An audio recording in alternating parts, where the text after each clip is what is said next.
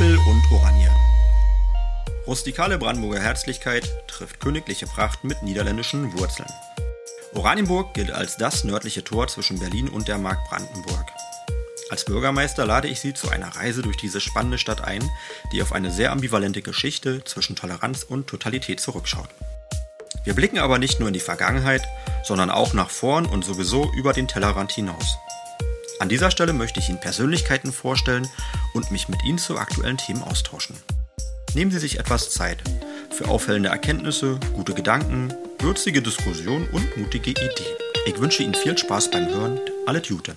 Ihr Alex Lesicke. Herzlich willkommen zu Appel und Oranje. Ich begrüße Sie zu einem guten Gespräch mit Christian Lambeck. Christian Lambeck ist engagierter Oranienburger Jungunternehmer.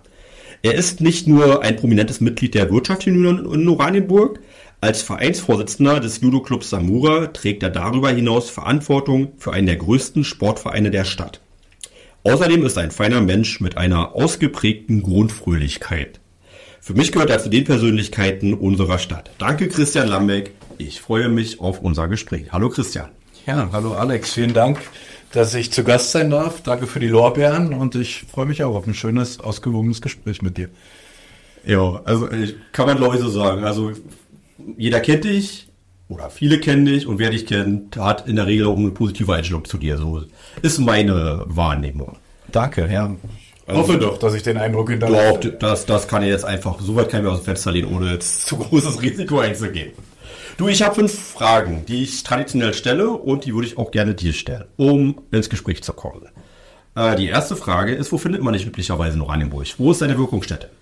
Ich glaube zwischen der Neustadt, äh, mein Zuhause, der Kölner Straße, das, das Judo-Dojo und äh, die Hans-Grade-Straße, wo ich arbeite. Ähm, ja, da findet man, trifft man mich, glaube ich, zu 90 Prozent meiner Lebenszeit. Und ähm, wenn ich da nicht bin, wahrscheinlich im Oranienberg bei den Wirtschaftssenioren, ja. Damit hast du gut abgegrenzt, worüber ich heute gerne mit dir reden möchte. Vielleicht noch zur Aufklärung, was ist ein Dojo? Ähm, Dojo bezeichnet man ähm, ja als Haus für, für den Judosport, ne? also die, die, die Halle, wo der Judosport betrieben wird, ja, ausgelegt mit Matten in den meisten Fällen oder immer. Ja, wir machen unseren, üben unseren Sport ja auf der Judomatte aus und ähm, dazu sagt man Dojo, ist ein japanischer Begriff. Weil Judo aus Japan kommt. Richtig. Wir werden das noch ein bisschen äh, vertiefen, das Thema Judo. Äh, hast du einen Lieblingsort in Oranienburg? Ja, mein Lieblingsort ist, glaube ich, ziemlich schwer, einen klaren Lieblingsort zu finden, weil ich Ur-Oranienburger bin. Ich bin hier aufgewachsen. Ich habe es maximal kurz nach ähm, Nassenheide geschafft, um meine Jugend da zu verbringen. Bist du hier geboren? Ja. Gebürtiger. So, so viele gibt's ja gar nicht. Also Chapeau dafür. Ähm, aber mein Lieblingsort, ich habe kurz vorher nochmal drüber nachgedacht, ist der Fehrer in Malz. Das ist ein schöner Tipp.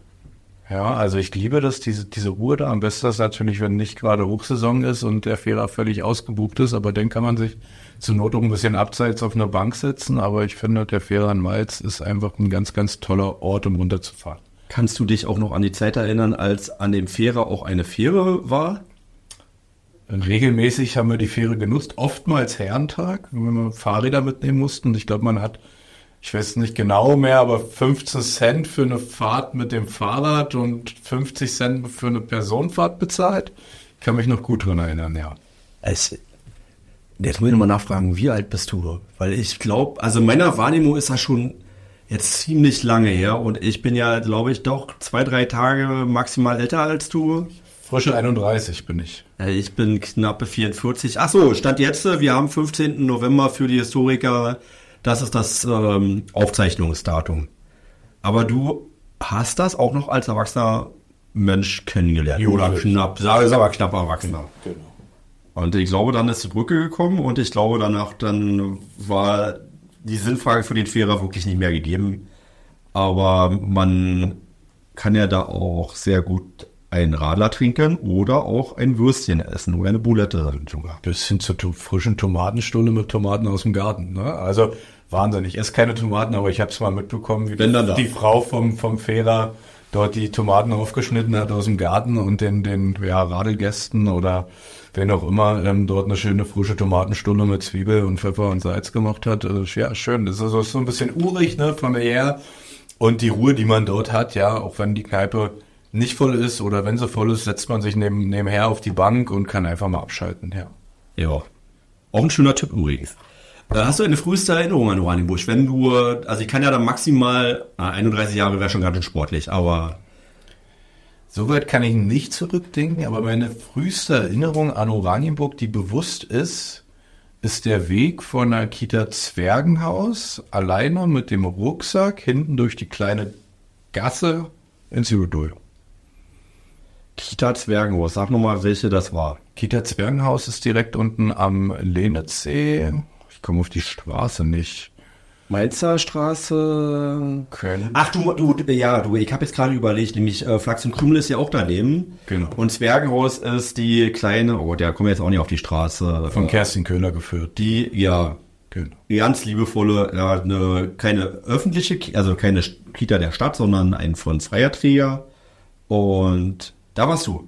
Genau, richtig. Wir haben dort gewohnt, ähm, auf, d- in dem Eckhaus. Kann man dazu sagen, die hat einen sehr guten. Also, ohne dass ich jetzt unsere Kitas zurücksetzen möchte, aber also wir haben, glaube ich, auch insgesamt einen guten Ruf. Aber die ist schon ein paar Mal positiv aufgefallen. Ja, Genau. Kerstin, liebe Grüße an der Stelle. Ähm, absolut, ne? Also ich habe mich als Kind dort wohlgefühlt und ähm, auch mal im, im, in der sozialen Woche von der Schule aus bei euch. Ähm, ich glaube, dass die Kita schon ja außergewöhnlich gut ist. Das kann man da unterstellen. Das ist halt auch sehr klein und nett und das ist Familie, ne? Genau.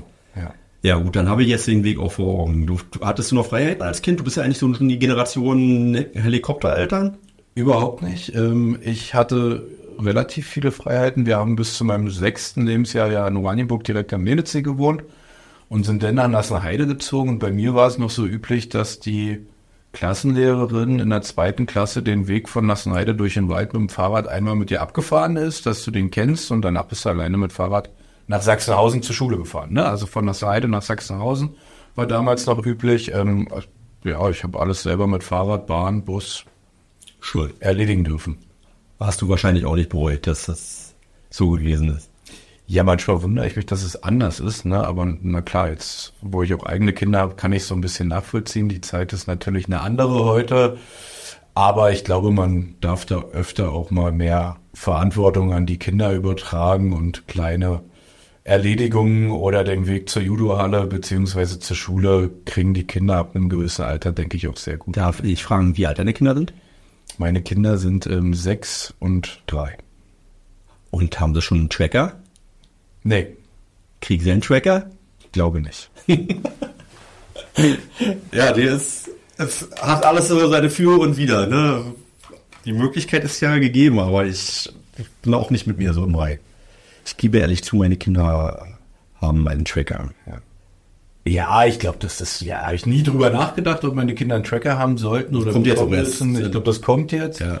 Erste Klasse ist so äh, bei Matti jetzt gerade der Fall, wo wir intern zu Hause auch schon diskutiert haben, ab wann denn das Kind alleine zur Schule darf. Ja. Und ähm, ich bin da, glaube ich, relativ locker und entspannt. Das ist alles ein Lernprozess, ne? den muss man begleiten.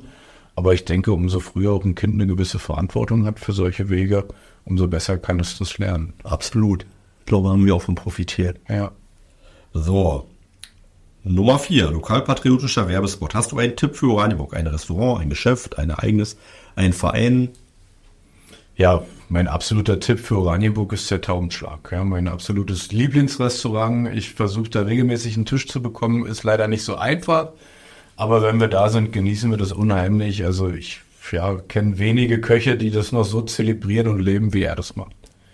Ivo, Mit einem Zwirbelbart. mit dem Zwirbel. Genau. Sign Signature Move ist bekannt, ja. Äh, Jetzt kannst du noch mal zwei, drei Worte zum Taubenschlag sagen. Wo findet man den? Den Taubenschlag findet man also ich glaube, viele kennen ihn wirklich nicht. Also sogar alte Oranienburger. in Germdorf, wenn man Richtung Hohenbruch fährt, ne? also an der Hauptkreuzung in Germdorf, bis vor kurzem die einzige Ampel. Ich glaube, Germdorf hat jetzt zwei Ampeln. Ähm, rechts ab, Lange haben wir und, drauf gewartet. rechts ab und dann ähm, ja gleich rechte Hand. Ich glaube, da kommt nochmal eine Straße, die einmündet und dort ist der Taubenschlag. Total unauffälliges Haus, aber eine so ein Küche. bisschen typisch wie eine DDR-Baracke aus, ne? Und die Küche ist aber vom allerfeinsten. Ja, da ist man so zwischen ja guter deutschen Hausmannskost, aber auf einem Top-Niveau. Ne? Also Ich glaube, da würde es ein paar Punkte vom ähm, Michelin-Führer geben für. Also ich kann auch sagen, der Kaiserschmarrn dort. Ich habe noch nie woanders ein bisschen Kaiserschmarrn. Nicht mal direkt in Österreich, glaube ich. Wirklich. so, wir, wir wollen übertreiben, aber ich, ich glaube, Ja. die Message ist angekommen. so, Lebensmittel. Hast du eine Regel Nummer eins? Ja, pack es an, sonst bleibt es ein Traum. Ne? Also ich musste das erste Mal über mein Lebensmotto nachdenken, als ich für die Höhle der Löwen der Wirtschaftsjunioren das aufschreiben musste und habe so ein bisschen über meine Vergangenheit im Leben nachgedacht und da ist mir immer wieder aufgefallen, dass es genauso mein Slogan ist. Ne? Ich glaube, dass man alles schaffen kann, wenn man es macht. Ja, das passt auch gut zu dir. Eine Frage in dem Zusammenhang. Du bist jemand, wenn man dich sieht, wirkst du immer total ausgeglichen und ungestresst. Und das, obwohl du ja so viele Baustellen hast irgendwie und so präsent bist. Wie kriegt man das hin? Was kann ich da von dir lernen? Ich glaube, da habe ich eine gute Erdmasse.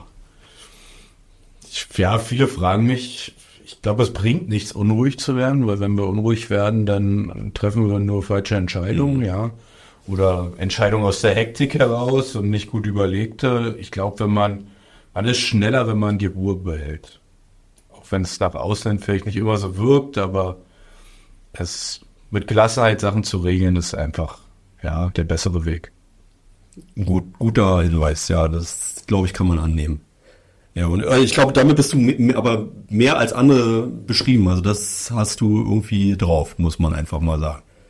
Danke. Sag mal, ähm, den Namen König, äh, Autohaus König, ähm, das hat auch was mit dir zu tun, oder? König ist es nicht, aber das Auto aus Lambeck, ja. Ach du Scheiße. ist nicht schlimm, Alex. Äh, die beiden Marken kommen wenigstens aus dem gleichen Land, ne? Ähm, aber ja, das Auto aus Lambeck hat... Ähm, Schöne Grüße ans Autohaus König hier an der Stelle, ja. Genau, ja, das Auto Du kommst aus einer Unternehmerfamilie. Ich komme grundsätzlich aus einer Unternehmerfamilie. Genau, mein Opa hatte damals zu DDR-Zeiten ewig gekämpft, um ein Unternehmen zu gründen oder gründen zu dürfen und durfte am Anfang Schwalben und Duos reparieren und hatte in Bergfelder, noch heutiger Standort, dann ein Grundstück bekommen. Und so ging's los. Und mit diesem Duo- und Schwalbenvertrag gab's dann noch ganz schnell, glaube ich, den Java-Vertrag mit Weißt du, in welchem Alter das war oder welchem, welchem Zeitraum das war? 70er Jahre. 70er Jahre. Ja. Also zum Zeitpunkt, wo privates Wirtschaften jetzt auch nicht so en vogue war, richtig? Überhaupt nicht en vogue. Also den, ja, ich, den Kampf, den er da immer wieder berichtet, ist gigantisch. Ich glaube, es hat zehn Jahre gedauert, ehe der Rat des Kreises denn endlich zugestimmt hat. Und die hatten immer wieder eine neue Ausrede. Ein Beispiel war gewesen, dass er nur Duos machen darf und Schwalben, also, also Wartenfahrzeuge. Und als er denn die Geschäftsgenehmigung bekommen hatte, haben sie ihm die, die Vierrad-Verträge alle gleich noch mit oben draufgelegt, weil es ja kein anderer gemacht hat. Ne? Also es war ja eine Mangelwirtschaft. Und die haben sich eigentlich ja über jeden gefreut, aber es war nicht gern gesehen. Du hast keine, also alles, was du über die DDR weißt, weißt du von Erzählungen aus den Geschichtsbüchern. Richtig. Eigentlich, ich würde sagen, zu 90 Prozent von meinem Großvater. Und er sehr gerne darüber berichtet. Kann ich mir gut vorstellen. Ja, ist, glaube ich, eine, eine Geschichte, die man, wenn man nach der Wende geboren ist und das nicht mitbekommen hat, überhaupt nicht anfassen kann. Also es ist unvorstellbar für jemanden, der ja 92 geboren ist wie ich und in der Welt aufgewachsen ist, wo es alles gibt und was, wo man alles erreichen kann, dass da jemand erzählt, dass es mal eine Zeit davor gab, wo es überhaupt nicht so war. Ne? Und die Zeit ist ja noch gar nicht lange her. Ein Beispiel ist auch gewesen, dass das mein Großvater damals einen Computer aus dem Westen mitgebracht hat, weil wir Westverwandtschaft hatten. Und der dafür für anderthalb Tage im Stasi-Verhör in Potsdam saß, weil er denn nur mit diesem Computer hier möchte. Er wollte den für die Lagerwirtschaft nutzen, im eigenen Betrieb. Und so Geschichten, die sind unvorstellbar. Ist auch wirklich sch- schwierig, das jungen Leuten überhaupt noch zu vermitteln. Also ich bin also die letzte Generation, die überhaupt noch Erinnerungen hat. Jahrgang 79, zehn Jahre zur Wende. Also erklären mal jungen Menschen, was die Mauer war, die Berliner Mauer. Die gucken einen an, so Opa erzählt vom Krieg und ja, nee, aber ihr habt äh, mit dem Hintergrund viel darüber gesprochen, kann mir gut vorstellen. Ne? Genau, ja, auf jeden Fall. Ja, mein, mein Opa war so ein, ja, wie der Geschichtenerzähler. Also bei den Enkeln war das üblich, Wir hatten immer einen Tag die Woche, jedes Enkel sind äh, drei Geschwister, durften wir einen Tag die Woche bei Oma und Opa verbringen und auch da schlafen. Und am liebsten hat man bei Opa im Bett geschlafen, weil Opa die besten Geschichten zum Einschlafen. Ist ja oft so bei Opas. Ja. Und sag mal, ähm, da, die Unternehmertradition hat da begonnen mit deinem Opa oder? Genau, die Unternehmertradition hat da begonnen. Viel weiter kann ich nicht zurückgucken. Aus Erzählungen weiß man so ein bisschen, dass die, die Familie Lambeck immer so ein bisschen umtrieben war und meine Uroma aus Bernau, die hatte dort eine Kneipe, aber dann kam ja sowieso auch äh, der, der Krieg und dann der Osten und also irgendwie war man schon immer geschäftstüchtig. Äh, und ja, bei, bei Opa ging es halt weiter zur Wende. Da war dann mein Vater auch schon mit im Unternehmen, mhm. ähm, dass der Vertrag mit Peugeot und Citroën zustande gekommen ist. Ich glaube damals nur Peugeot. Und dann gab es ja so diese, diesen wilden Osten, ne, diese Zeit nach der Wende, wo Autos sowieso verkauft wurden en masse. Und so hat sich das Geschäft dort entwickelt, ja. Mhm. Ähm, dann wäre es ja eigentlich naheliegend gewesen, dass du in das Geschäft mit einsteigst.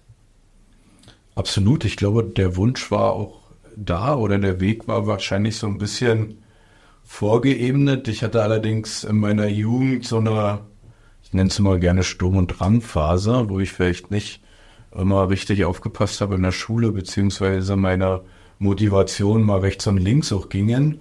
ähm, und daraus resultierte allerdings so ein bisschen dieses, okay, schafft er das, schafft er das nicht? Und ich wollte mir im Anschluss selber beweisen, dass ich es schaffe ne? und habe deswegen mein eigenes Unternehmen gegründet. Du bist aber von dem, was du gelernt hast, wo es in ja völlig andere äh, Richtung.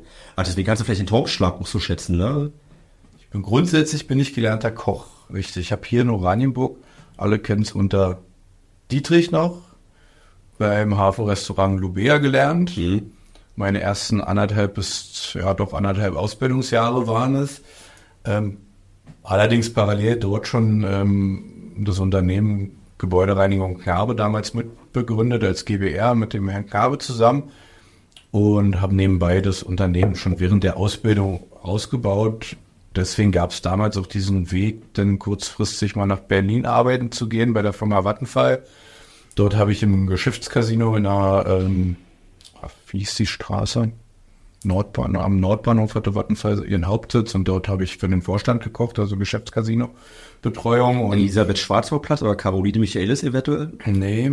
Weil ich nämlich auch am Nordbahnhof gearbeitet habe, längere Zeit, aber gut, da hört dann mein, mein Wissen noch.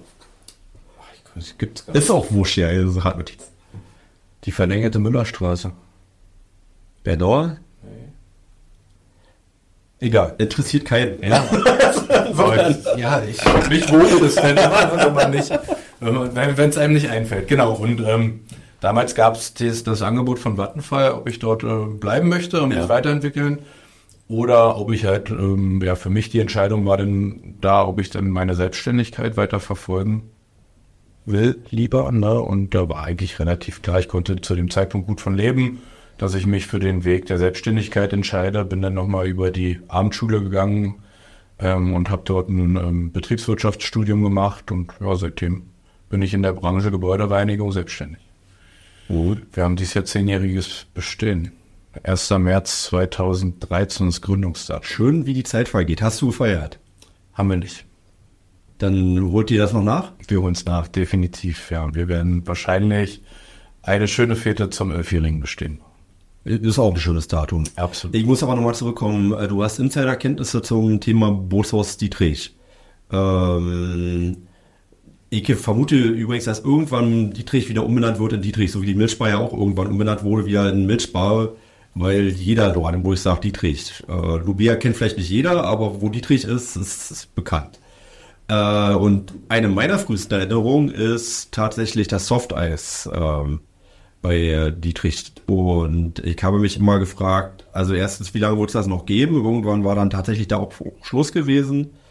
Und fast war das Geheimrezept. Kannst du das verraten? Du musstest ja nicht genau der richtige Ansprechpartner sein. Oder wo kriegt man es eventuell heute noch in der Form?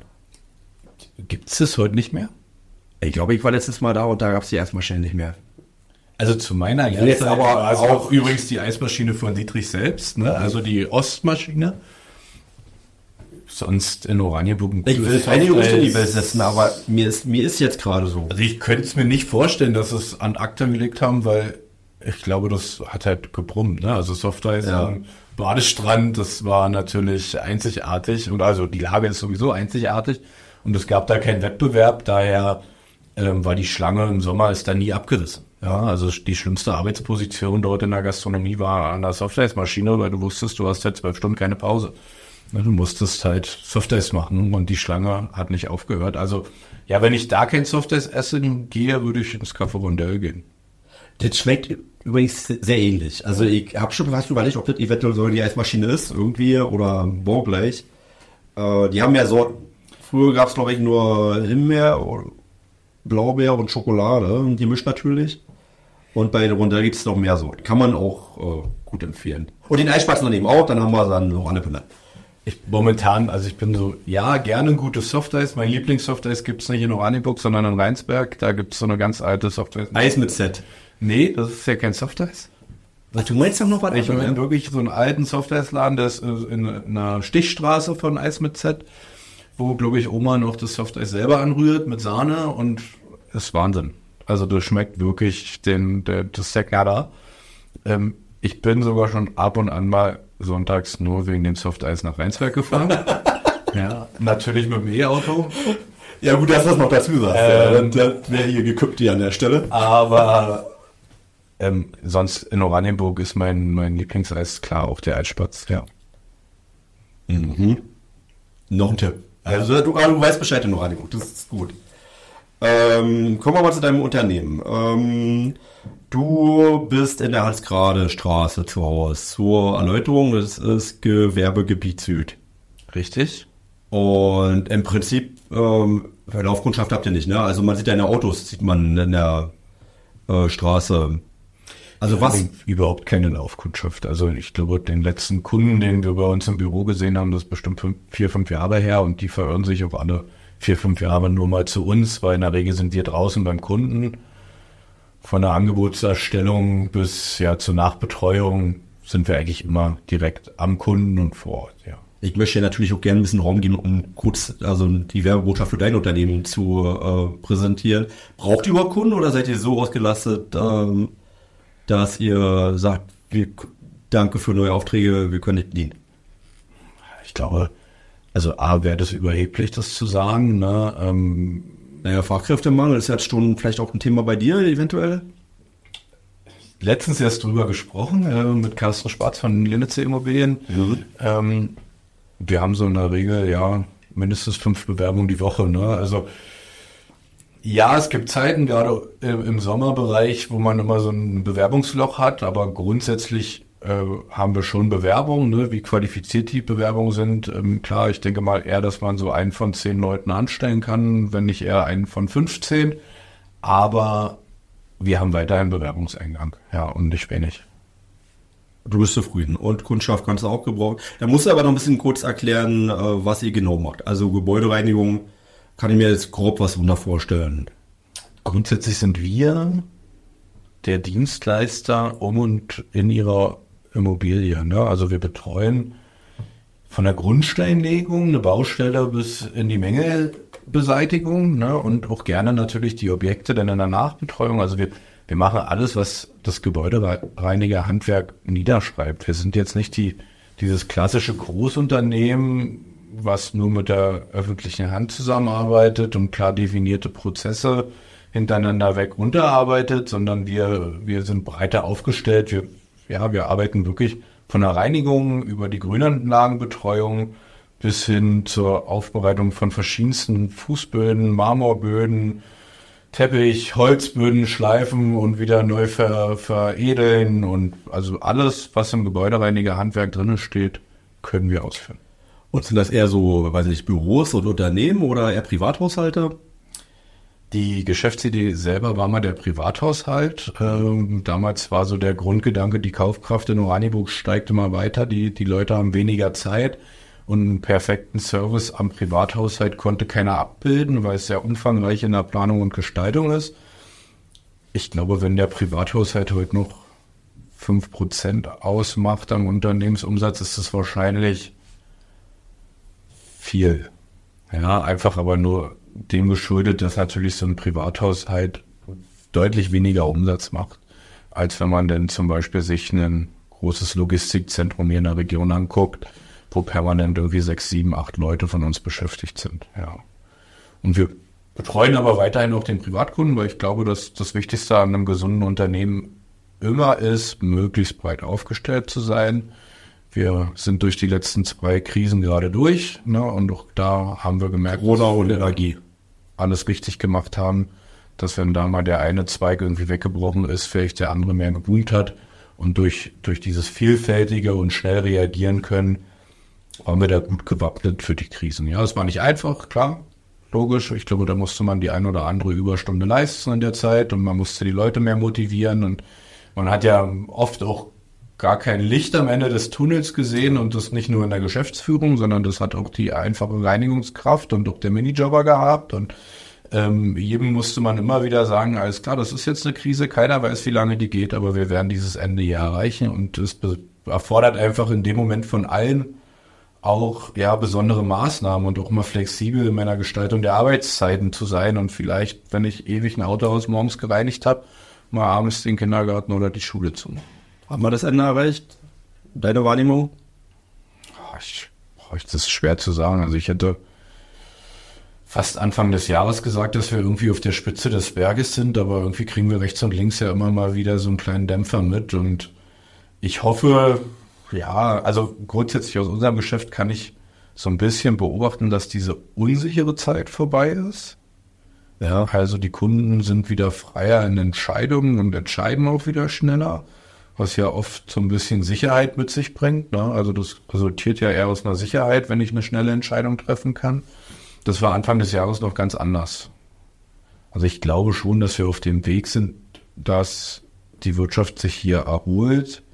Allerdings glaube ich, parallel wird es auch weiterhin irgendwie so eine kleine ja, Marktregulierung geben. Also ich hatte erst letztens kurz gelesen, dass viele Möbelhersteller gerade die Hand heben und Insolvenz anmelden. Ich glaube, das werden wir jetzt hier rechts und links immer mal wieder noch mitbekommen. Aber ich glaube, das sind eher Kriegsauswirkungen. Ne? Wenn viel, viel in der Ukraine produziert wurde, dann haben die jetzt zu kämpfen. Ja, man sieht erstmal, wie die Welt zusammenhängt. Ja.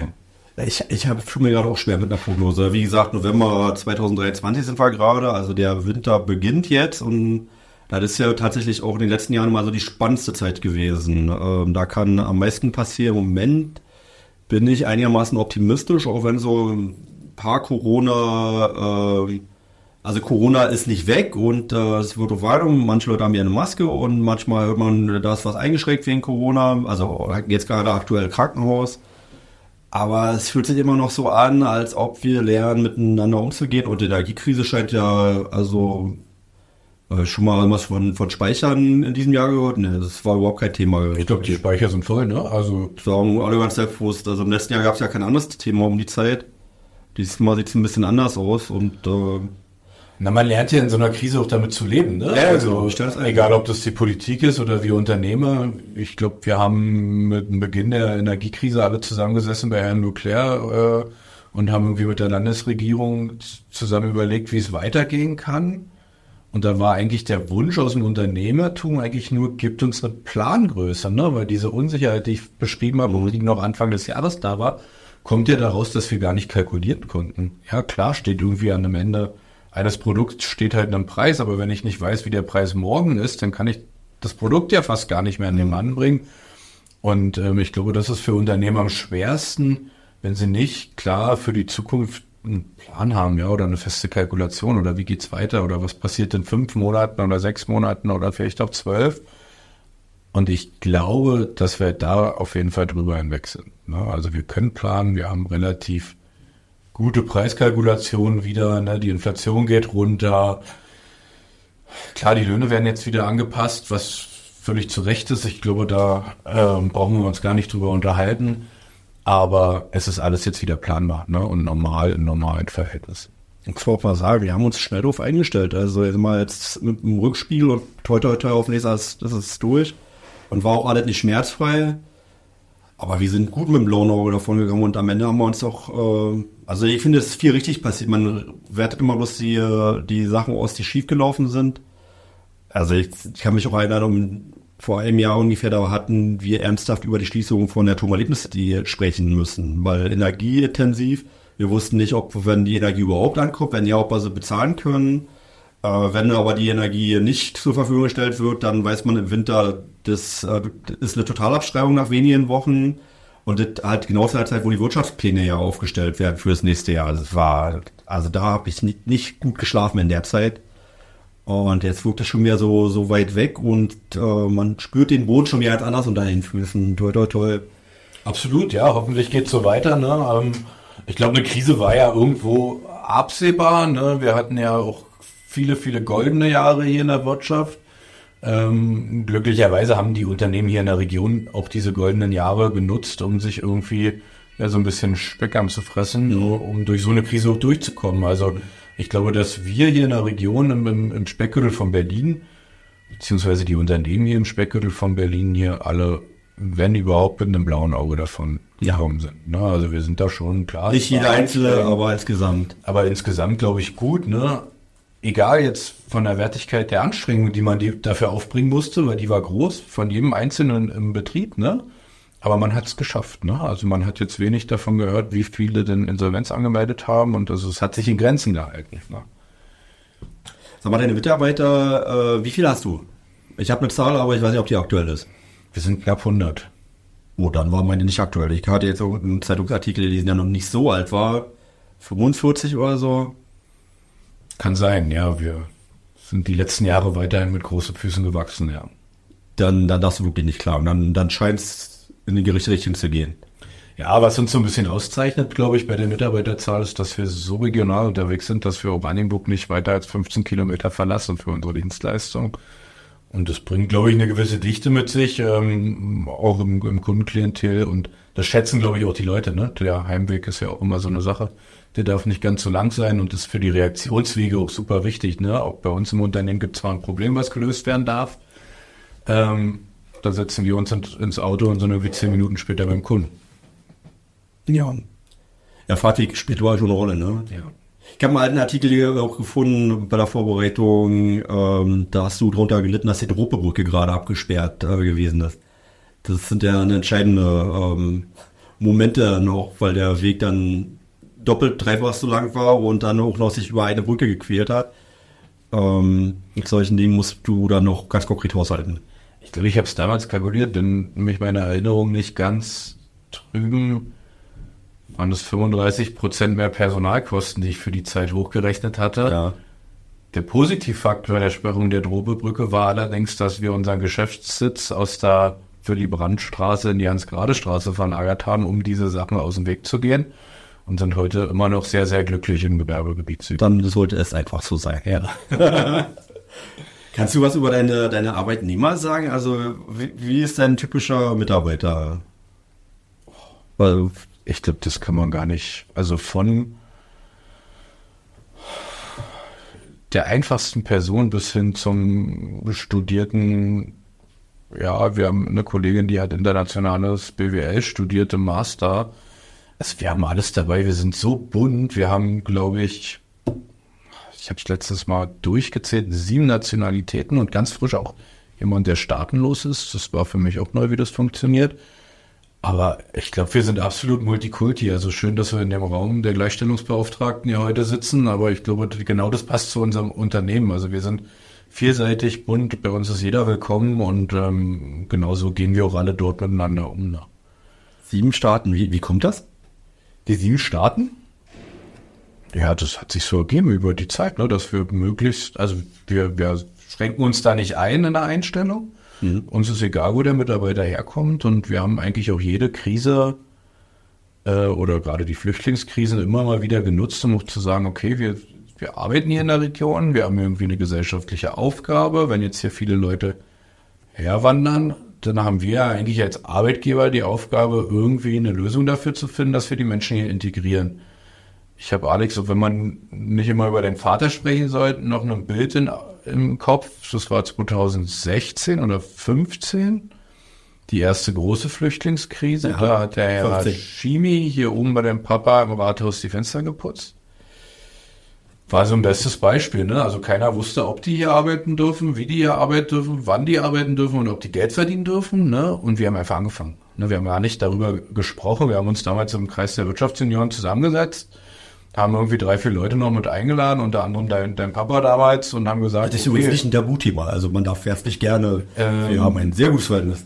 Wie sieht's aus? Derjenige kann irgendwie ein bis zwei Leute gut äh, aufnehmen, ohne dass wir Schwierigkeiten bekommen und, und so hat sich das irgendwie immer weiterentwickelt. Also, und wir haben jetzt auch die Ukraine-Krise wieder. Zwei äh, Kolleginnen gehabt, die waren super jung, die haben bei uns angefangen zu arbeiten, die haben ein Jahr Geld verdient, eine Wohnung sich hier organisiert in Oranienburg und machen jetzt ihren Studiengang zu Ende. Bis hin zu zwei Ukrainerinnen, die weiter bei uns geblieben sind und einmal die Woche zu uns ins Unternehmen kommen und dann Deutschkurs machen. Ne? Also ich glaube, dass wir immer mit Zuwanderung arbeiten werden und auch gerne arbeiten. Ähm, und da ist die Krux ja bei, die Leute zu integrieren. Ne? Also nicht nur zu sagen, okay, ihr macht jetzt hier das Rathaus sauber, ob ihr die Sprache beherrscht oder nicht, ist uns eigentlich egal, wir übersetzen euch das. Nein, wichtig ist, äh, Integration funktioniert meines Erachtens am besten am Arbeitsplatz. Natürlich. Ich glaube, dass wir das gut schaffen und äh, verschiedenste Projekte und auch Modellprojekte schon ins Leben gerufen haben, zusammen mit der Bundesagentur und der Agentur für Arbeit. Ähm, bis hin, dass wir jetzt so weit gekommen sind, dass die Leute sogar in ihrem Beruf, das heißt während der Arbeitszeit, bei uns einen Deutsch- und Integrationskurs machen können, der jobspezifisch ist und die Leute mindestens bis B2-Niveau begleitet. Ich habe mich ähm, auch ähm, speziell, also bei dir habe ich die, die Frage deswegen gestellt, weil es ja auch so, so eine Branche, da spielt Integration auch ähm, eine Rolle und mein Eindruck ist, dass manche Branchen gar nicht mehr funktionieren würden ohne, äh, sag ich mal, äh, Arbeitnehmer, die von außen kommen, die eben keinen deutschen Hintergrund haben. Wegen Demografie jetzt in erster Linie. Ja, jein. Ne, also ich glaube, da spielen viele Faktoren eine Rolle. Wir arbeiten in einer Region, die unheimlich teuer geworden ist. Ja. Ne? Und das heißt, viele Leute die in unserer Sparte arbeiten, die können sich schwer noch eine Wohnung hier in Oranienburg leisten. Ja. Bei dieser Problematik stehen wir. Versuchen so ein bisschen mit Werksmietwohnungen gegenzusteuern. Schaffen wir auch ganz gut, aber ich glaube nicht, dass es Ihr habt die, die Lösung dafür ist. Ja, wir haben Werksmietwohnungen für unsere Kollegen. Also wenn halt mal schnell ein Problem hier auftaucht und ein Kollege braucht eine neue Wohnung, der wird sich schwer 14, 15, 16 Euro Kaltmiete hier leisten können. Und so haben wir mit ja, Kooperationen über Wohnungsbaugesellschaften ähm, ja kostengünstige Wohnungen für sie dann, ne? wo man eher so in dem Bereich 7, 8 Euro Kaltmiete liegt, um sie gleich wieder aufzufangen. Ne? Weil der normale Markt ist einfach für den Arbeitnehmer mittlerweile schwer geworden. Ja, und ähm, es ist teuer, ne? Und ich glaube, dass aber man da keinen Unterschied machen braucht. Also der Bewerbungseingang, ob man mit geflüchteten Leuten oder zugezogenen Leuten arbeitet oder mit äh, Leuten, die hier in Deutschland geboren sind, ist ähnlich. Also die Qualifikation sind nicht besser oder schlechter. Sowohl als auch. Ne? Und ich glaube, umso weiter die Tür offen ist, umso mehr Leute werden durch diese Tür gehen. Äh. Klar, man muss was für machen. Das, also Integration funktioniert nicht von allein. Und ich bin damals den Weg mit der nach Hashimi gegangen, war es auch mein Baujahr gewesen. Der ähm, kam aus Afghanistan, hat dort für die Amerikaner gearbeitet. Die Amerikaner sind äh, abgezogen von dort und haben ihn dort gelassen. Daraufhin ist er geflüchtet über Ungarn, er saß irgendwie ein Jahr im Gast und von da weiter hierher und ich hatte Probleme damals mit der Bürokratie der Behörden. Ich frage mich, wie er das hätte geschafft. Ja, und das ist so dieser erste Step in die Integration. Danach nachgelagert kommen, kommen viel, viel mehr Aufgaben, ne? Aber da habe ich selber halt irgendwie mal erfahren, okay, stopp. Also wir können hier nicht erwarten von jemandem, der hierher kommt und so Sprache nicht spricht, vielleicht nicht mal Englisch gut kann, ne, überhaupt nicht weiß, wie dieses System funktioniert dass wir den hier irgendwo hinsetzen, dem monatlich irgendwie ein bisschen Geld geben und den Rest macht der alleine. Das wird nicht stimmt, das ist auch nicht Integration. Und ich glaube, da haben wir in dem Land des Öfteren diesen Fehler gemacht, dass wir diese Erwartung hatten. Ne? Viele Ehrenamtliche leisten da ganz, ganz große und tolle Arbeit, aber ich glaube, dass wir es oft zu leicht nehmen. Ja, man sieht ja gerade um eine Entwicklung. Also was ich zurückliegend auch als Problem sah, dass äh, Leute, die äh, geflüchtet sind und vielleicht noch keinen festen Status haben, dass sie gezwungen sind, über Monate, über Jahre ähm, nichts zu tun. Richtig. Und dass dann quasi einem auch angewöhnt wird, nicht zu arbeiten. Also dadurch, obwohl Leute arbeiten wollen und auch einen Beitrag leisten wollen und auch ähm, ja gerade jetzt sehr wertgeschätzt sind. Ist ja nicht so wie in den 90er Jahren, wo wir ohnehin zu wenig Arbeit hatten ähm, und das bisschen Arbeit, das hatte man dann versucht, irgendwie den eigenen oder den ähm, ja, geborenen Deutschen ähm, dann übrig zu lassen. Das ist eine völlig andere Situation. Denn wir brauchen ja Arbeitskräfte und bin nur auch mal nicht ganz, ganz sicher, also ähm, was das richtige Maß ist an Zuwanderung oder wo da die Grenze ist, eine, wirklich eine Diskussion, die ist für Fortgeschrittene und da gibt es keine leichten Antworten zu. Aber auf jeden Fall ist Integration zum Teil mindestens auch eine Chance und auch wichtig, um halt einfach äh, Lücken, die wir einfach haben. Ich glaube, äh, wichtig ist als Politik zu erkennen, wo die Integration stattfindet oder wo sie am besten funktionieren kann und diese Bereiche zu fördern. Ja.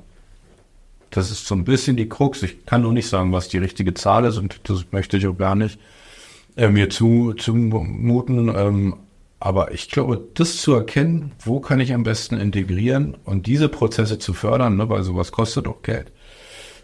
Ähm, das ist, glaube ich, so diese entscheidende Thematik dabei. Ich überlege jetzt, ähm, weil ich immer darauf hinweisen, wir wollen auch noch über Samura sprechen. Und vielleicht der eine oder andere wartet auch darauf. Aber jetzt gerade macht es irgendwie Sinn, jetzt das Thema Wirtschaftsunion erstmal anzuschließen. Dann würde ja das vorschlagen, die letzte halbe Stunde, die gehen wir dann zusammen Rahmen. Gerne. Lass uns mal nochmal die, oder erklär mir bitte mal, was die Wirtschaftsunion sind und was sie ausmacht. Die Wirtschaftsunion ist ein Zusammenschluss aus jungen Unternehmern und Führungskräften, die ja ihr Statement in die Politik geben möchten. Also so einfach beschrieben ist der Slogan. Wer darf mitmachen? Wirtschaftsunion, also Unternehmer unter 40 beziehungsweise Führungskräfte unter 40. Ähm, die dürfen danach auch weiterhin bei uns bleiben als Fördermitglied, aber denen wird jegliches Stimmrecht entzogen im Verein. Das ist knallhart. Und die bleiben dann auch? Die bleiben in der Regel, ja. Haben auch eine wichtige Rolle, weiterhin beratend. Ne? Also ja, es ist schwer. Die Struktur der Wirtschaftsunion ist nicht immer von Vorteil, gibt aber vielen die Möglichkeit. Es gibt nämlich zum Beispiel dieses Thematik One Year to Lead. Ne? Also wenn ich den Vorsitz der Wirtschaftsunion innehabe, dann bin ich halt nur ein Jahr Vorsitzender und nach mir kommt jemand anders. Ja, das ist oft befruchten, aber manchmal auch schwierig, Prozesse, die länger als ein Jahr zu dauern, vernünftig zu Ende zu bringen. Aber halt durch jung und wach und am Leben. Also ich bin ja, bin ja Fan, auch gebe ich ja gerne zu. Du bist selber Mitglied. Ich wollte es direkt nicht sagen, aber wenn du das sagst, kann ich dem auch nicht. und ich, ich möchte hervorheben, äh, es gibt, äh, wo wir über meinen Papa schon gesprochen haben, der hat mir eine Sache mit auf den Weg gegeben, sag immer nein. Weil du kommst nie wieder raus aus der Nummer und äh, du wirst überall gefragt nach Mitgliedschaften. Aber sag's nett, sag's freundlich, aber sag nie ja. Und das ist mir in einem Fall ist mir es nicht gelungen. Vielleicht auch, weil das auch so eine Phase war mit der Mirko, wo und äh, ich so begeistert war von euren, ja, also ihr habt ja so viel auch bewegt in jetzt Corona, also war kein Einbruch, aber ihr seid immer noch klar präsent. Aber das da war ich dann vielleicht für einen Moment auch so euphorisiert, dass ich dann leichtsinnig Ja gesagt habe und das äh, kurz erwähnen, wer dich dazu gebracht hat, dass du diese Unterschrift unter den Vertrag gesetzt hast. Hattest du da auch Anteile dann, ja? Ich glaube, federführend vielleicht sogar, ja, wenn ich mich richtig erinnere. Ja, das habe ich ein bisschen verdrängt, aber möglich, ja, möglich ist es. Also so steht es jetzt in den Geschichtsbüchern. Sehr schön. ja, ich glaube aber, dass die Wirtschaftsjunioren viel, viel mehr sind als dieser Slogan, den man hat. Also ich glaube, man hat ganz, ganz wichtig ein Sprachrohr in die Politik und ich glaube, das haben wir uns hier im Landkreis Oberhavel hart erarbeitet. Man hört uns zu ne, und ich glaube, man hört auch genau hin, was wir sagen. Absolut. Ähm, also und vor zehn Jahren wusste keiner, was die Wirtschaftsunion sind. Richtig und ich glaube aber, was so jedem Einzelnen das Netzwerk bringt, ist ja viel, viel mehr. Ne? Also ich glaube, also wie schön das ist, als junger Unternehmer nicht jedes Mal die gleiche schlechte oder falsche Entscheidung zu treffen, sondern sich mit Leuten irgendwie auf Augenhöhe austauschen zu können, Probleme zu besprechen, die jeder in seinem Unternehmen hat, ist einfach Gold wert. Das ist einfach toll und daraus sind Freundschaften entstanden, daraus sind in vielen Situationen ist ja auch eine unheimliche Power und Kraft entstanden. Also die Mirko, du hast es angesprochen, 2019, das war eine Stabsidee, da sind wir von einer anderen Konferenz gekommen, da waren irgendwie noch zwölf Mitglieder hier im Kreis. Gott sei Dank kurz vor Corona, muss man auch mal gucken. Und da bin ich damals mit Jens Stein, Gerrit Gugert, waren wir am Bodensee zur, zur ähm, deutschen Konferenz der Wirtschaftssenioren, zur Bundeskonferenz und ich komme wieder und sage in der Kreisitzung, so, sowas machen wir hier auch, das fand ich cool. Naja, und Philipp Geil, damals noch äh, Regionalcenterleiter der IHK, meinte, nein, da hast du einen Knall. Das können wir nicht. Ich sage, naja, warum denn nicht? Die haben das doch auch hingekriegt, ne?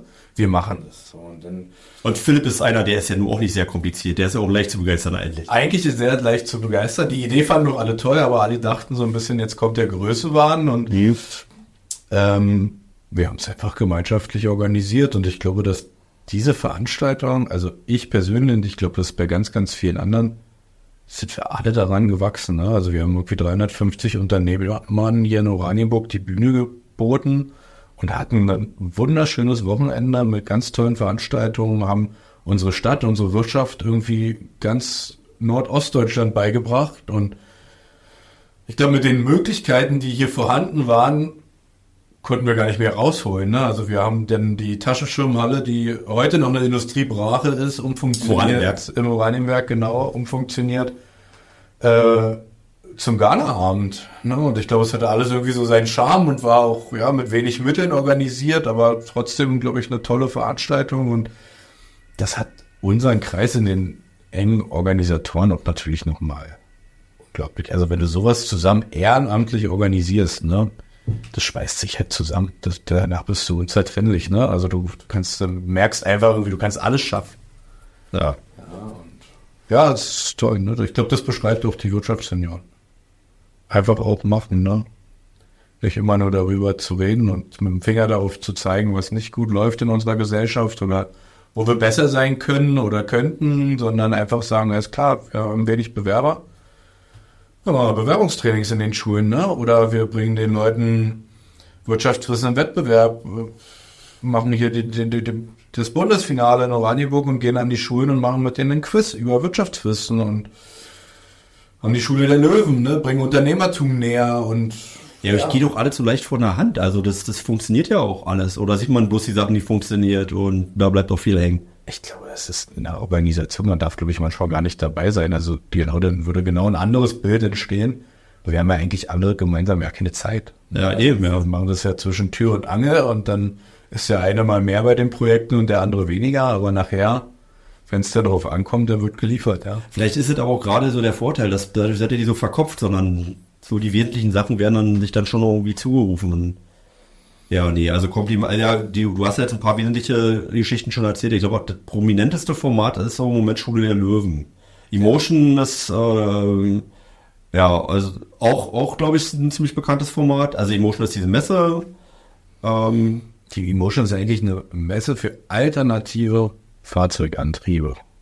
Und eigentlich dürfen wir gar nicht mehr über Elektroautos berichten, weil meines Erachtens ist das ist kein alternativer Fahrzeug. Ja, tatsächlich, ja. Hm. Beschreibt sich ja richtig gut, ne? Die Grundidee war natürlich nie eine, eine Elektroautomesse hier zu starten, da auf dem Schloss überhaupt nicht, ne? Äh, ganz und gar nicht, sondern eigentlich ging es immer darum, den Leuten irgendwie was Innovatives zu zeigen, ja. das kann in fünf Jahren kommen. Alles Elektromobilität heute noch innovativ, absolut. Wir haben da Fortschritte äh, von Monat zu Monat oder Änderungen. Ähm, aber ähm, ich glaube, da werden wir uns in den nächsten Jahren auch mit anderen Alternativen auseinandersetzen dürfen. Bin sehr gespannt auf jeden Fall.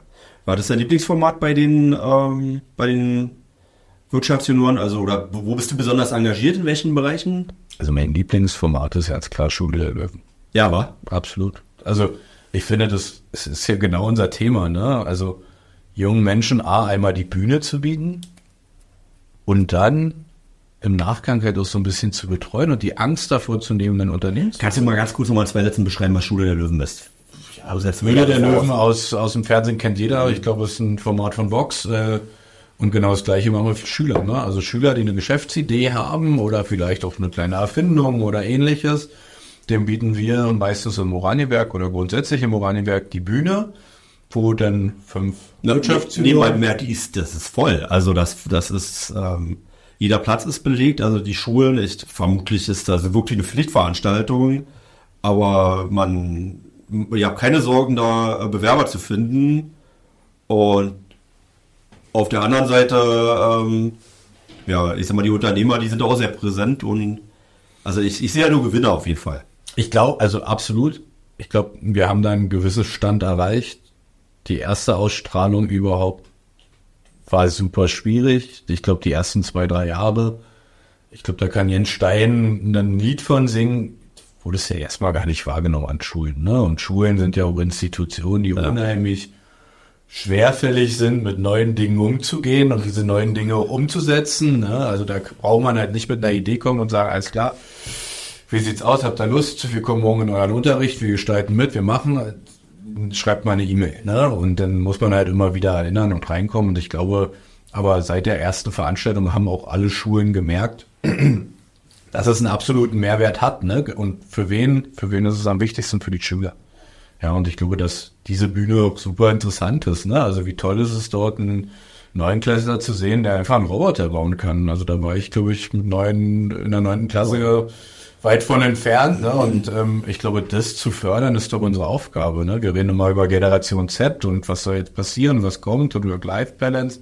Ist das Bild von Generation Z eigentlich, ist das so korrekt, weil das ist überhaupt nicht meine Wahrnehmung so, die äh, wird, Generation Z wird ja immer so belächelt als einigermaßen lebensuntüchtig so und äh, die ich sehe aber nur einen gewissen Teil der Bevölkerung, gerade so Leute, die eben über Veranstaltungen wie denen, die du da beschreibst, dann auftreten, dann bin ich eher mal beeindruckt davon, was die jungen Leute auf, auf den Weg bringen. Na, ich glaube, die Leute, die die Generation belächeln, sind Leute, die in alten Strukturen festhängen.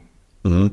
So doof das klingt, ne? Also ich glaube, wir müssen ja die Ideen und die Geist auch, aber der jungen Leute einfach fördern, ne? Also und ich glaube, dass Generation Z nicht beschreibt, dass sie mehr Freizeit haben wollen als arbeiten. Und wenn das so ist, dann müssen sie ja zwangsläufig viel, viel effektiver arbeiten, als wir weil am Ende das gleiche rauskommen muss.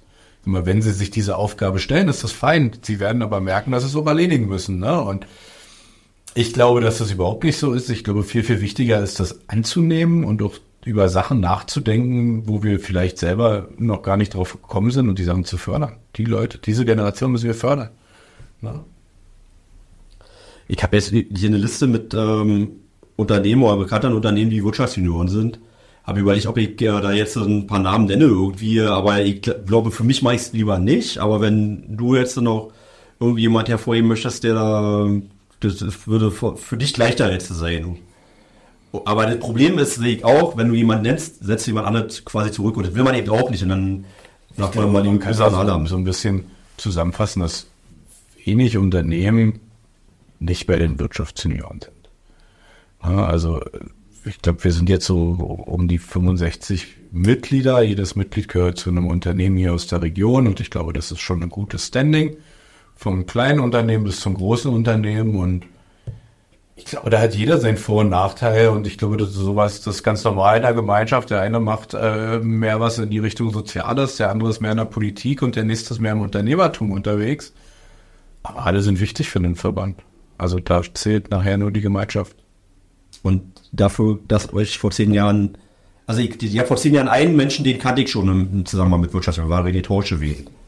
Aber darüber hinaus wusste ich nicht, was Wirtschaftsunionen sind. Und jetzt ist der explodiert. Das ist äh, äh, Wahnsinn. Und ähm, jetzt gibt's noch Lions und Rotaria. Kann man euch vergleichen oder seid ihr was völlig anderes? Also ich glaube, dass man das überhaupt, also jeder Verband für sich ist ja.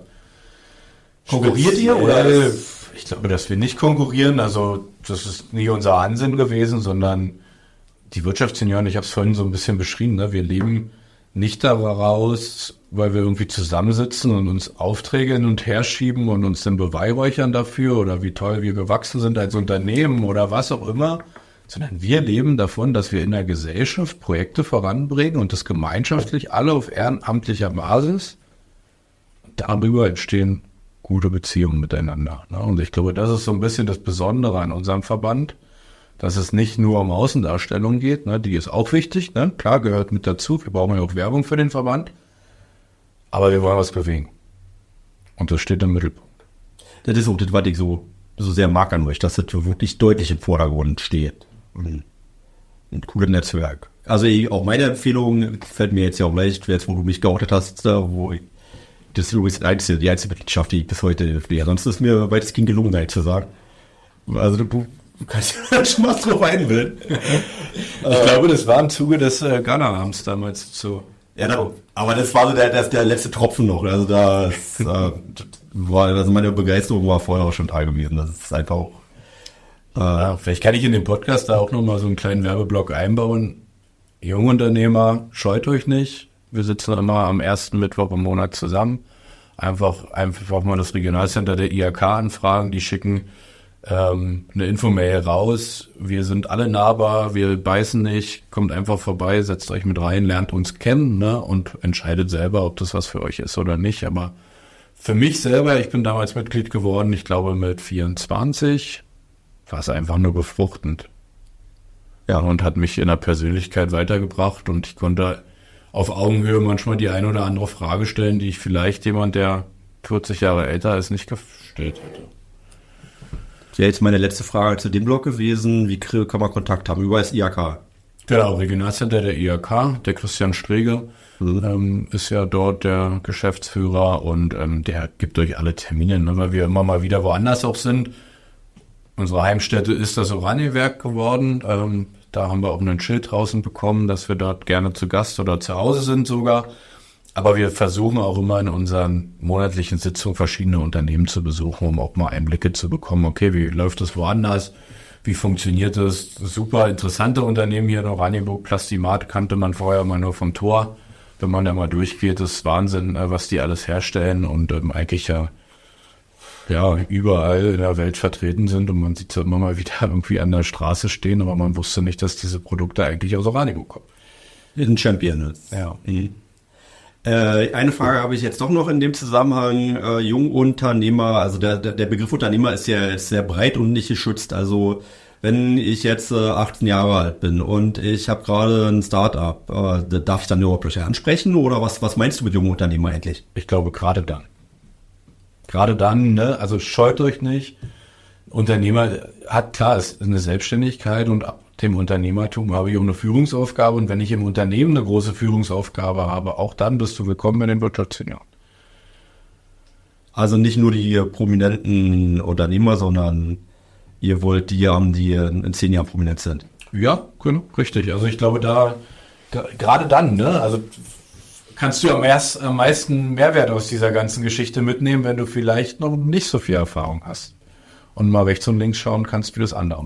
Ist ja auch so ein bisschen, was mich selbst beeindruckt in der Zeit, äh, wo ich die Wirtschaftsunion kenne, dass viele, die damals so hoffnungsvoller Nachwuchs waren und vielleicht auch von dem einen oder anderen äh, gefestigten Unternehmer ein bisschen belächelt wurden, die haben die jetzt einfach beiseite gedrängt oder sind mindestens mal äh, sehr selbstbewusste und Unternehmer geworden. Ich habe am Anfang überlegt, ob ich dich überhaupt als Jungunternehmer bezeichnen darf. Das, äh, gerne, gerne. ja, ja, schön, dass du dich noch freust. Ja, lange ist nicht mehr. Das, das ist sowieso vorbei mit Jungunternehmer. Wahnsinn, ja. Man fängt das erste Mal mit 30 drüber an nachzudenken, ne? darüber nachzudenken, dass man nicht mehr in den 20ern steckt und dass der nächste Meilenstein die vier vorne sein wird, aber auch nicht so schlimm. Die vier denke auch. Ja, ja, keine Angst vor der vier, kann ich sagen. Geht, geht weiter, ist auch nicht so schlecht. So, da war ja ein Strich hinter und ähm, harter Bruch zum letzten Thema. Ähm, was ja aber auch, ähm, ja, also du bist Vorsitzender eines Vereins. Wir haben einige Vereine. Schöne Grüße an alle. Und wenn ich jetzt anfangen würde, unsere Vereine, was ich ja gerne mache bei der Gelegenheit, dann aufzuzählen, dann werde ich mich aber relativ schnell verheddern. Ich will es jetzt einfach mal dabei belassen. Wir haben viele tolle Sportvereine und über einen möchte ich mit dir heute reden und äh, das äh, ist deswegen auch ziemlich naheliegend, weil du bist ja Vorsitzender des Vereins. Von wem spreche ich und kannst du uns äh, kurz erklären, was macht euch aus? Oh, schwere Frage. Die offene Frage, die offene Eingangsfrage. Genau, richtig. Kannst alles draus machen. Ähm, ja, ich bin Mitglied und Vorsitzender des JC Samura Oranienburg. Wir sind ein Judo-Verein hier aus der Stadt. Offizielles Gründungsdatum ist 1990. Ähm, den Verein an solches, als solches gab es schon immer vorher wahrscheinlich. Ne? Also da habe ich die Historie gar nicht so gut im Kopf, weil es immer wieder auch mal ein anderer Verein war als Name. Aber ich glaube, dass wir an der an der ähm, am Dojo, wo wir jetzt äh, quasi unseren Sport ausüben dürfen, seit 1970 sitzen. Und ähm, aus der Historie hinten, aus dem Stahltresorschrank habe ich mal gesehen, es gab sogar mal in Friedrichsthal einen Malzen Judo-Verein. Und Judo war ja zu DDR-Zeiten relativ gut und populär ne, und weit verbreitet. Aber Oranienburg und Judo passt, glaube ich, einfach zusammen und ist auch schon ja, auch schon immer also halt gefühlt. Ne? Also das offizielle äh, Gründungsdatum findet sagte man nicht viel aus, weil das waren die typischen Wendewirrungen da. Also viele Sachen sind noch um 1990 gegründet worden, die es vorher eigentlich schon gab. Und wir haben dann einen anderen Rahmen bekommen und waren aber die gleichen Leute. Also ihr seid schon richtig verwachsen mit der Stadt. Ich war ja übrigens an der Heinz-Barth-Schule, ähm, die kennst du nicht mehr, aber die Waldschule kennst du. Die Nachfolgeschule, also das war meine Grundschule und die ist ja quasi nebenan gewesen. Also das kleine ähm, ähm, ja, dieser kleine Kiez, wo die Einfamilienhäuser vorher alle sind, vorher im Torio sind, das war meine alte Schule. Da kann man Leute nicht mehr so wirklich erkennen. Und deswegen habe ich quasi mal raufgeguckt auf die Judo-Halle. Mein lieber Papa, von dem wir heute schon gesprochen hatten, hat aber nicht so einen sportlichen Bezug. Deswegen ähm, war ich selber, ja, naja, man sieht mir jetzt so ein bisschen an. ich hatte nicht so den Zugang vorgelebt bekommen, sagen wir mal so. Ich versuche das übrigens bei meinen eigenen Kindern ein bisschen besser zu machen. Ja, ich, Oranienburg und Judo sind miteinander verwachsen, die Waldschule auch. Wir haben letztens sogar der Waldschule die Möglichkeit gegeben, ihren Sportunterricht bei uns ja. in der Judohalle durchzuführen. Also wir leben da sehr gerne in der Nachbarschaft mit der Waldschule. Wir haben da schon immer eine ganz, ganz tolle Verbindung hin und ich glaube mit allen Schulen hier in der Stadt. Aber das sind halt eure Nachbarn. Und das sind unsere Nachbarn, aber die Waldschule hat da auch natürlich Riesenmöglichkeiten mit uns nebenan falls ihre eigene Halle, wir wissen ja, dass Oranienburg so ein bisschen Schwierigkeiten ab und an mal hat mit einer Sportstätte oder eine zu wenig vielleicht hätte oder hat. Ähm, Schöne Grüße an den Landkreis, wurde gerade gestern Grundsteinlegung für eine neue Dreifeldhalle. Genau, super gelegt. für die Stadt, glaube ich. Und ähm, aber da kann die Waldschule von partizipieren, dass wir halt vormittags unsere Halle oft und Randnotiz, weil du gerade sagst, du hast natürlich vollkommen recht, aber wir haben überall Wachstumsschmerzen. Wir bauen jetzt, äh, wir beginnen nach dem Winter mit der Errichtung einer neuen Tonhalle in Friedrichsthal, die auch ein bisschen größer sein wird. Alex kennt mich aber und dann muss ich mal so nahe Nadelstich setzen. Ne? Ja, das ist, du, das musst du äh, machen, ja. Das gehört dazu, ähm, ist auch nicht schlimm und ich glaube, dass die Stadt Oranienburg, um das am Rande, die richtigen Wege geht, ne, und ähm, dort auch gerade im Bereich Soziales, liebe Grüße Herr Schwering und Frau Schneider, wirklich top aufgestellt sind und egal welche Schmerzen man da hat, immer ein offenes Ohr hier bei der Stadt Omaniburg findet. Ja, wunderbar.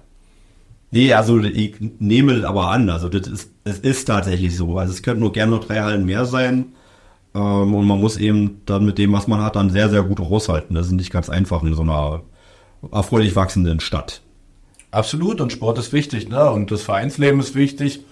Ich glaube, das spielt in der Gesellschaft einen, einen unheimlich oder hat in der Gesellschaft einen unheimlich hohen Stellenwert. Mhm. Ähm, weil was war die Kinder nach der Schule, ne? Die sind halt in der Regel in irgendeinem Verein tätig. Also es gibt halt keine Nachbetreuung, irgendwie eine öffentliche Nachbetreuung. Man sagt ja eigentlich, dass das Vereinsleben auch ein bisschen in der Krise ist. Ist das bei euch auch so? Nee, überhaupt nicht. Wie viele Leute seid ihr? Ich glaube 530 Mitglieder aktuell. Super. Meine Zahl, die ich mir aufgeschrieben hatte, waren 360 Mitglieder. Hätte ich jetzt auch behauptet, die ist noch nicht so alt, aber scheint dann auch nicht mehr ganz wahr zu sein. Ein bisschen Gas gegeben, ne? ja, also ich glaube, dass wir so um die 520, 530 Mitglieder sind. Wir haben nach Corona natürlich, ähm, obwohl wir mit Corona oder wir hatten sehr, sehr treue Vereinsmitglieder und Vereinskollegen, hatten wir nicht ganz so viele Schwierigkeiten. Wir waren oder sind auch heute noch Landesleistungsstützpunkt, daher durften wir auch weiter trainieren. Das ja. Glück hatten nicht alle Vereine.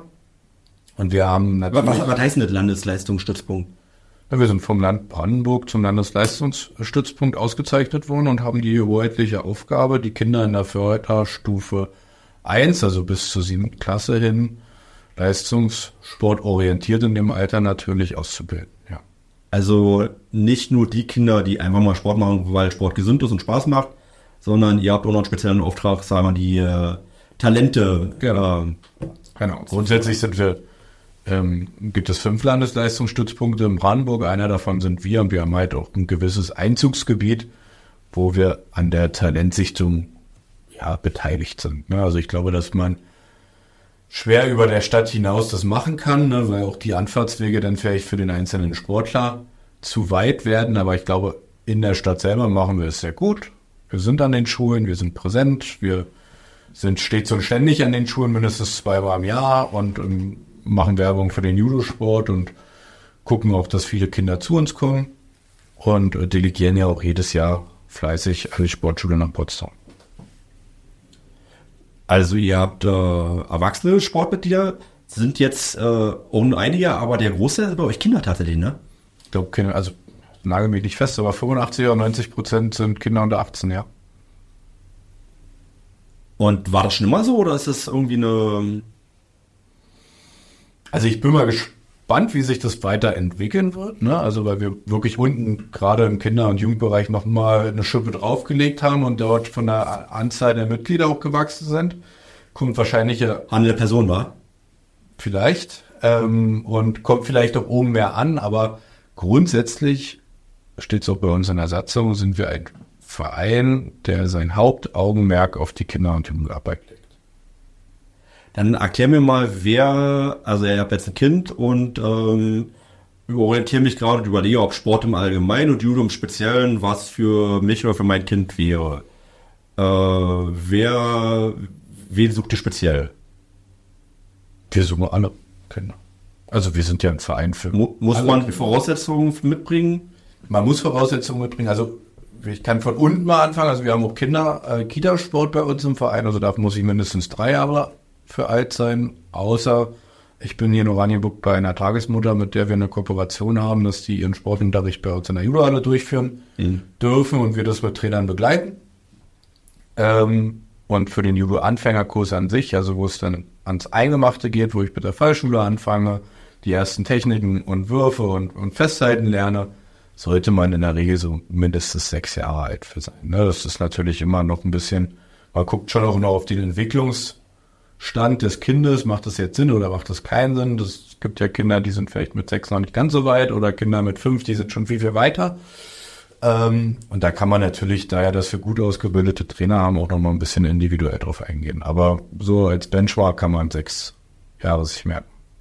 Ich weiß jetzt aus eigener Erfahrung, also ich kann es glaube ich auch erwähnen, also ich habe zwei bezauernde Töchter und ähm, weil ich großer Fan auch bin, auch von euch, ähm, und äh, weil ich nicht gerne vermitteln möchte, sind die beide bei euch äh, aktiv tätig. Und meine Kleine ist gerade sechs geworden, die war aber vorher in der, ja, also das heißt noch Kitasport.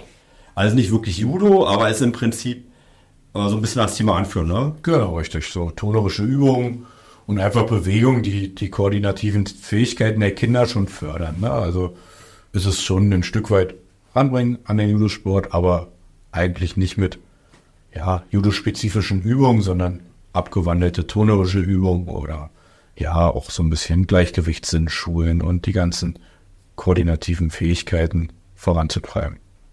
Mhm. Jetzt würde ich gerne noch was äh, erwähnt haben. Das klingt vielleicht auch netter, wenn ich das sage, als wenn du das selber bei eurem Verein sagst. Ähm, und ich möchte auch nicht Trainer anderer Vereine zurücksetzen. Also ich, wie gesagt, wir haben persönlichen Bezug dran. Ähm, und ich kann aber auch wirklich sehen, eure Trainer, die, die machen wirklich Spaß. Also ihr habt richtig tolle und fähige Leute und was ich persönlich vermitteln wollte meinen Kindern war einerseits natürlich, ähm, dass man sportlich sich betätigen soll, einerseits, dass man aber auch ein bisschen Struktur ähm, und ähm, sein Leben sich auch äh, erarbeiten leiten soll, dass man einfach Sachen ein bisschen durchzieht und nicht sagt, heute habe ich Spaß und morgen mache ich mal was anderes, sondern auch ein bisschen am Ball bleibt. Und ich finde, was man, was man bei euch gut lernen kann, gerade für Kinder, ist, ähm, haben wir auch ein bisschen Selbstbewusstsein und äh, Fairplay. So, das sind so die Sachen, die, wo ich dachte, gerade bei Mädchen ist das eine gute Adresse, dass ich mich mal mit euch näher beschäftige und deswegen. Und Bescheidenheit. Bescheidenheit ist eure allergrößte Stärke, ja. Judoka ist immer bescheiden. Ja, ähm, ja, definitiv. Der Judosport ist perfekt dafür, gewisse Werte zu vermitteln. Und ich glaube, das bringt einen persönlich, also wenn ich auf meine Jugend zurückgucke, hat mich das natürlich in viele, vielen Punkten stärker gemacht ne? und mich weitergebracht und vom Geist. Und klar da spielen, ich kann aus der Vergangenheit reden, auch die Trainer eine große Rolle. Ne? Also ein Trainer kann immer noch, liebe Grüße Reinhard Ahn, der prägt einen fürs Leben. Ne? Und ich denke, wenn ich an meine Jugend denke, natürlich an den Judosport und da waren meine Trainer, die dazugehört haben. Und ähm, so ein Trainer und auch eine, ein Vorstand prägt so einen Verein, ne? ein Reinhard Ahnd oder äh, eine Gertrud Sasse, die dort ewig im Vorstand tätig waren, die haben diesen Verein dorthin gebracht, wo er jetzt ist. Und wir führen das natürlich weiter und versuchen uns größte Mühe zu geben, diesen Stand zu erhalten oder vielleicht auch bei der einen oder anderen Sache noch auszubauen. Aber ich glaube, was uns einzigartig. Schöne Grüße an der Stelle übrigens. Ne? Absolut, ja. Ähm, einzigartig macht, das ist ein Erbe von den beiden, ist Hauptamt. Wir haben seit 1991 Hauptamt bei uns im Verein. Wir arbeiten nicht nur mit ehrenamtlichen Trainern. Ich kann es heute sagen, wir haben zwei hauptamtliche Trainer, die festangestellt sind, 40 Stunden und zwei Studentinnen, die ebenfalls 40 Stunden ihren Praxisbetrieb bei uns gefunden haben. Und dazu haben wir noch mindestens 12, 13 ehrenamtliche Trainer. Das muss man auch, Hauptamtliche muss man aber auch noch ein bisschen finanzieren. Wie macht man das? Grundsätzlich über Beiträge. Das, das kriegt ihr. Ja. Also ihr seid gut ausgelastet, das kann ich sagen. Ja. Also klar, Beiträge oder klar gibt ja immer mal wieder die Fördermöglichkeiten vom Landkreis, von der Stadt, wie auch immer. Ne? Da muss man aufmerksam sein. Aber wir kommen damit gut zurecht. Vielleicht zu den Beiträgen, ich habe jetzt die Zahl nicht vor Augen, aber eure Beiträge sind jetzt nicht so, dass man sich dann überhebt dann damit. Nee, ich glaube, wir liegen im, oh, jetzt das ist natürlich die richtige Frage, ich weiß es nicht, aber ich glaube bei den Erwachsenen bei 25 Euro im Monat und bei den Kindern 23.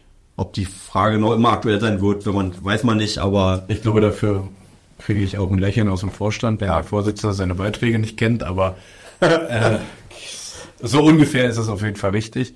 Und ich finde, ja, das ist sehr moderat. Also da ist für die Kinder mindestens zweimal Training in der Woche mit bei. Und am Wochenende Wettkampf und die Startgelder sind bezahlt und klar, ja. Ich habe übrigens äh, jetzt bei der Vorbereitung erstmal gelesen, das war mir nicht so bewusst, aber Dirk Spörke, der ist gelernter Erzieher auch noch, ne? Also nicht nur äh, Trainer.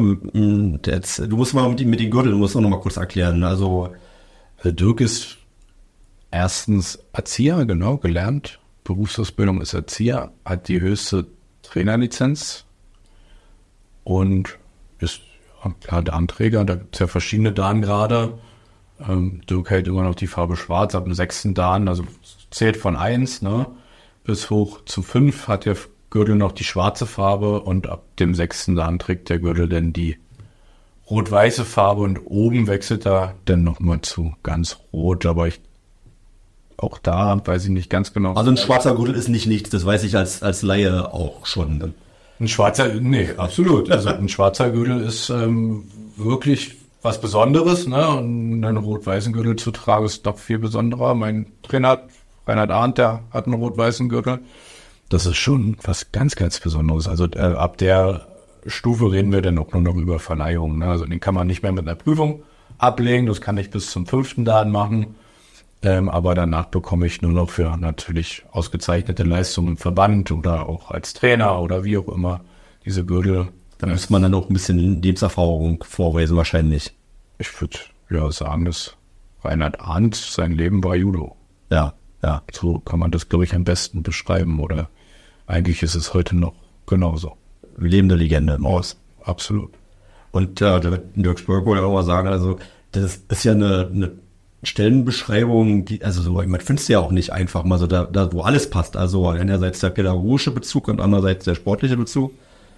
Ähm, also kann ich, kann ich sehr empfehlen, wer, wer Angst hat, seine Kinder jemand anzuvertrauen, ein Verein, also euer Team, das sage ich jetzt als Privatmensch, das fällt einem sehr leicht, ähm, das zu machen. Da kommt was bei raus. Ich glaube, also vorhin habe ich ja aus der Gebäudereinigung gesprochen, da haben wir so fünf bis zehn Bewerbungen die Woche. Wenn man eine Trainerbewerbung vielleicht alle zehn Jahre bekommt, ist das gut. Und ich glaube, ganz viele Vereine bekommen auch keine. Ne? Also wir sind für unseren Trainernachwuchs selber verantwortlich. Ne? Also im Ehrenamt ist ganz klar, gibt es eine Perspektive für die Kinder und Jugendlichen. Ne? Und der einer wird vielleicht erfolgreicher Wettkämpfer, der nächste wird ein ganz, ganz toller Kampfrichter und der dritte wird halt auch ein guter Trainer. Und da bilden wir natürlich auch selber aus, beziehungsweise macht der Landesverband das und wir unterstützen natürlich in der Praxis. Und der Rest funktioniert nur über Vitamin B. Und ich glaube, dass Oranienburg auch dort guten Standortvorteil hat. Ist ein Standortvorteil für eine Stadt, wenn man so einen starken Verein auf jeden Fall auch hat, ja. Ich habe, ähm, also vielleicht um die Kreise nochmal zu schließen, ähm, eine, wir haben eine, eine Befragung gemacht unter Unternehmern. Was ist das, was ihr von der Stadt äh, erwartet? Was ist das, wo wir euch am meisten helfen können? Und äh, tatsächlich, die Antwort hat mich überrascht. Äh, ist schon eine Weile her, war auch vor meiner Zeit, aber ich glaube, die Antwort würde heute, würde heute eh nicht gegeben werden. Ähm, was man als Unternehmer sich am meisten wünscht, sind eher so die sozialen Aspekte. Also ich soll dafür sorgen, dass die Leute eine schöne Wohnung haben, dass sie einen Kita-Platz haben, dass sie äh, Schule, Sportvereine, dass die Leute einfach hier gerne leben. Weil alles andere, das macht ja der Unternehmer. Und äh, das ist aber das, was außerhalb seiner Hoheit liegt. Und äh, ein Sportverein äh, ist da auf jeden Fall ein absoluter Joker. Wir haben einige, die, die gute Jugendarbeit machen, sehr gute Jugendarbeit machen. Ja, ich glaube, es muss halt Hand in Hand laufen mit der Stadt und ich glaube, dass gerade Oranienburg auch die Sache genau so versteht. Ne? Also es ist immer ein Geben und ein Nehmen. Ne? Und ähm, ich glaube, man arbeitet hier auf Augenhöhe miteinander und Herr Schwering versucht immer alles Unmögliche möglich zu machen. Ich glaube, da äh, hat er auch nicht nur Freunde in der Stadt für, ne, weil er da seine Abteilung als sehr, sehr wichtig ansieht. Er macht es großartig. Ähm, und das ist auch wichtig, ne? Also ein Verein kann nur mit Unterstützung leben und funktionieren. Hm.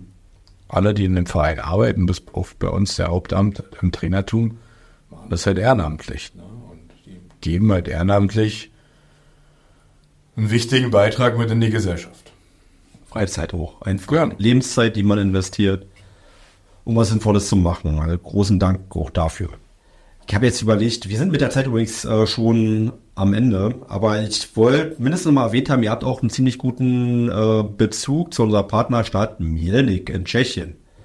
Ähm, was ich auch sehr bemerkenswert finde. Also natürlich äh, mache ich auch gerne Werbung für also Beziehungen zwischen Partnerstädten und fördere die auch gerne und wer da ähm, Interesse hat, ähm, ja, einen Kontakt zu einer unserer Partnerstädte aufzubauen und vielleicht auch eine Beziehung aufzubauen, ob jetzt in einem Unternehmen oder Schule oder Verein, ist, ist immer viel wert, aber in einem ein besonders Positivbeispiel seid tatsächlich ihr. Kannst du ein bisschen was dazu erzählen? Wie diese Freundschaft zu dem Verein entstanden ist, kann ich selber nicht berichten. Weil die schon so, weil schon mal so war, quasi. Also ich als Kind kenne es nicht anders. Ja. Das war schon immer so. Wir sind ähm, jedes Jahr in den Sommerferien zwei Wochen dorthin auch ins Trainingslager ja. gefahren. Jährlich gibt es ein großes Turnier in Medic und ein großes Turnier bei uns, wo wir uns besuchen. Ne? Und das ist, also ja, den Vorsitzenden aus dem Verein in Medic, Mickey, kenne ich schon immer. Ne? Gefühlt als Kind ist der schon immer präsent gewesen. Und ich finde das auch eine ganz, ganz tolle Sache und das befruchtet nur. Und ich glaube, klar, warum sollte man nicht das nutzen, dass es auch noch eine Partnerstadt ist? Ich glaube, da könnte man ja auch nochmal schauen, welche anderen Partnerstädte wir noch so haben. Vielleicht gibt es da auch tolle Judo-Vereine, aber das ist eher was für die Zukunft. Aber ich glaube, das ist ganz, ganz toll, gerade für Kinder. Also unser Trainingslager in einem Ausland, 14 Tage ohne Eltern, grandios. Also, halt, ja, es ist, ja, es ist was, das ist halt super aufregend, ne? Also, das ist ja alles anders, ne? Da sieht die Wasserflasche anders aus, damit geht's los und da gibt's andere Sprache. Gerichte, die Sprachen und das fesselt einen ja, ne? Und das, das, ja, ich würde immer wieder sagen, das sollte man weiterführen, sowas muss man pflegen, da bin ich ganz froh, auch liebe Grüße an Anja Sasse, dass sie sich das da so auf die Fahne geschrieben hat, da im Kontakt zu bleiben, hatte auch leichte Sprachkenntnisse, und ähm, wenn die Sprachkenntnisse nicht da sind, dann kann man sich auch gut auf Englisch verständigen oder mit Händen und Füßen oder sowieso, ja. Es geht einfach, es passt. Und wenn man dennoch dazu ein gleiches Thema hat, nämlich die gleiche Sportart, ist es sowieso einfach.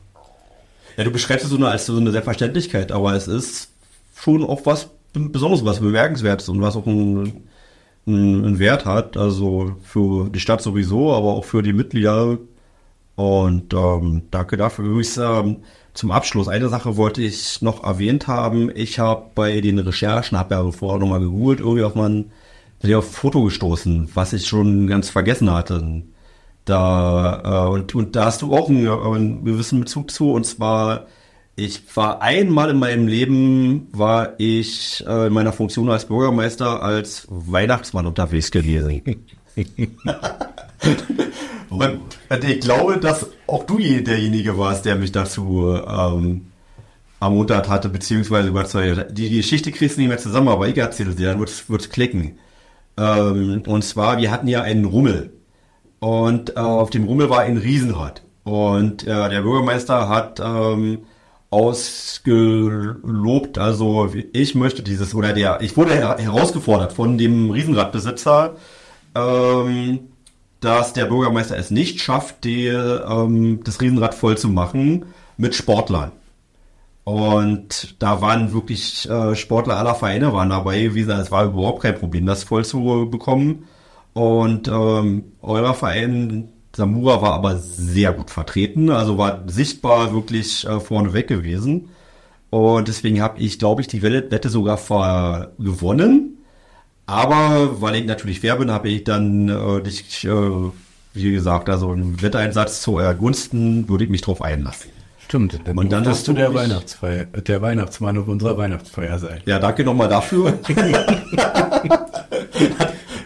hat, aber auch riesen Spaß gemacht und das ist auch nochmal ein Zeugnis dafür, dass ihr irgendwo ein seid, der auch das Herz am richtigen Fleck hat. Und sind die, die allerletzten Worte, aber das wäre jetzt das letzte, was ich jetzt zu dem Thema Herr Lambeck und äh, Samura und ähm, ja, quirliger, guter Mensch in Oranienburg zu sagen hätte. Ja, vielen Dank für die Lorbeeren. Ne? Also ich kann immer nur sagen, es macht unheimlich viel Spaß, hier zu leben, hier seinen Mittelpunkt zu haben, hier vielleicht auch mitzugestalten und mitzuwirken. Und ich denke, so eine Gemeinschaft wie eine Stadt funktioniert halt nur, wenn wir mehrere Menschen davon haben, die gestalten wollen und die mitwirken wollen und vielleicht auch was bewegen. Und es tut nicht weh und es macht Spaß.